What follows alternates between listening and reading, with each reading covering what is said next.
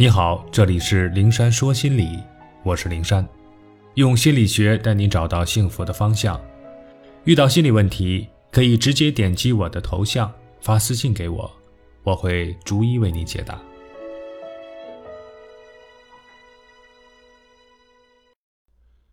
收起玻璃心，改掉你的弱者思维。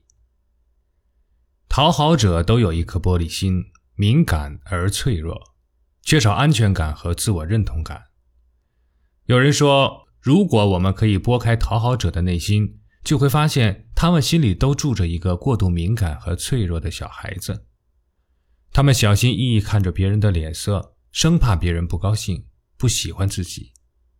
为了讨好别人，他们不惜牺牲自己、委屈自己去迁就别人，去为别人做事。他们没有勇气反驳别人。发出不同于别人的声音，逃避矛盾冲突，以退让来换得和谐相处。总之，他们总是不自觉地把自己放在弱者的位置上，一切以忍让、妥协为处事原则。甚至很多时候，他们觉得以弱者自居，让自己很有安全感，因为这让他们看起来与世无争、对人无害，自然就不会招致冲突。招人记恨，但与此同时，他们的内心是充满焦虑和不安的，因为他们太害怕别人否定自己、不接纳自己，太在意别人的意见和评价，太需要外界对自己的肯定和认同。一颗玻璃心脆弱到别人的一个眼神、一个表情就足以把他的心揉碎，从精神上杀死他。蒋方舟就说，他特别受不了别人不喜欢自己。这是多么脆弱的内心世界呀！当然，需要纠正的一点是，玻璃心、弱者思维这些特质只是存在于讨好者的内心。很多讨好者自身很优秀，有很好的外在条件，或者说具备做强者的一切素质，可是内心敏感、脆弱、自卑、从众，害怕得罪人，害怕冲突，害怕被抛弃，害怕失去。总之。即便他很多方面符合外界对优秀者的界定，甚至很多人还时常被仰慕和崇拜的光环环绕着，但他的内心认定自己是弱者，待人处事总是固守着弱者的思维。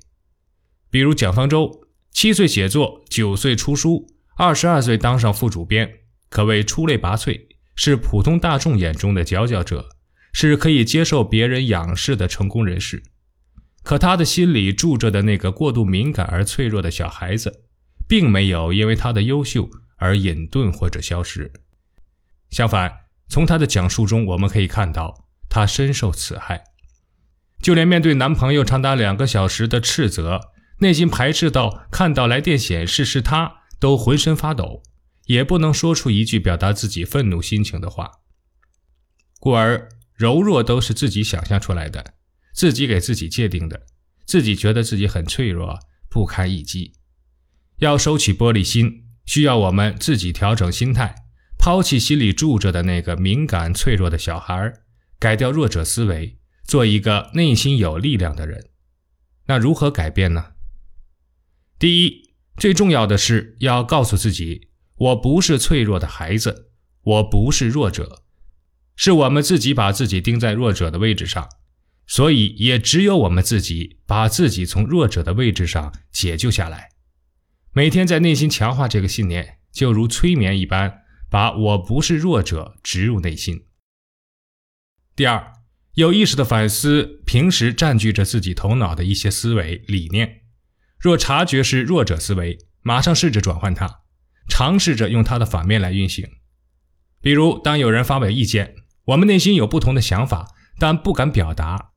这时候，我们的心里是这样想的：算了，我若说了，他不高兴了怎么办？还是别说了。这是典型的弱者思维。这时候，我们可以在心里尝试从完全不同的角度来想。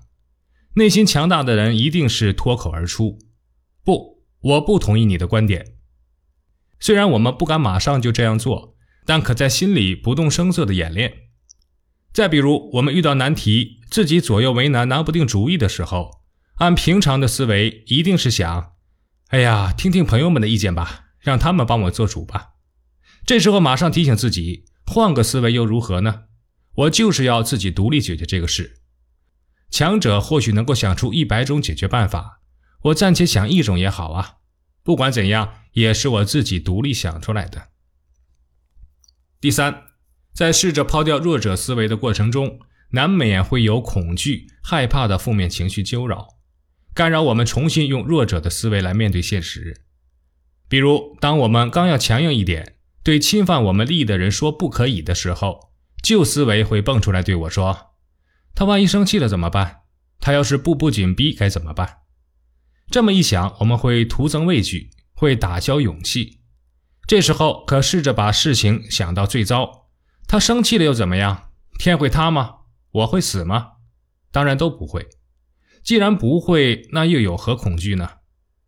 当我们鼓起勇气，按着强者思维去做了，发现结果远不如我们想象的那么糟糕，我们的勇气和信心就会倍增，我们在强大的路上就会迈出更大的步子。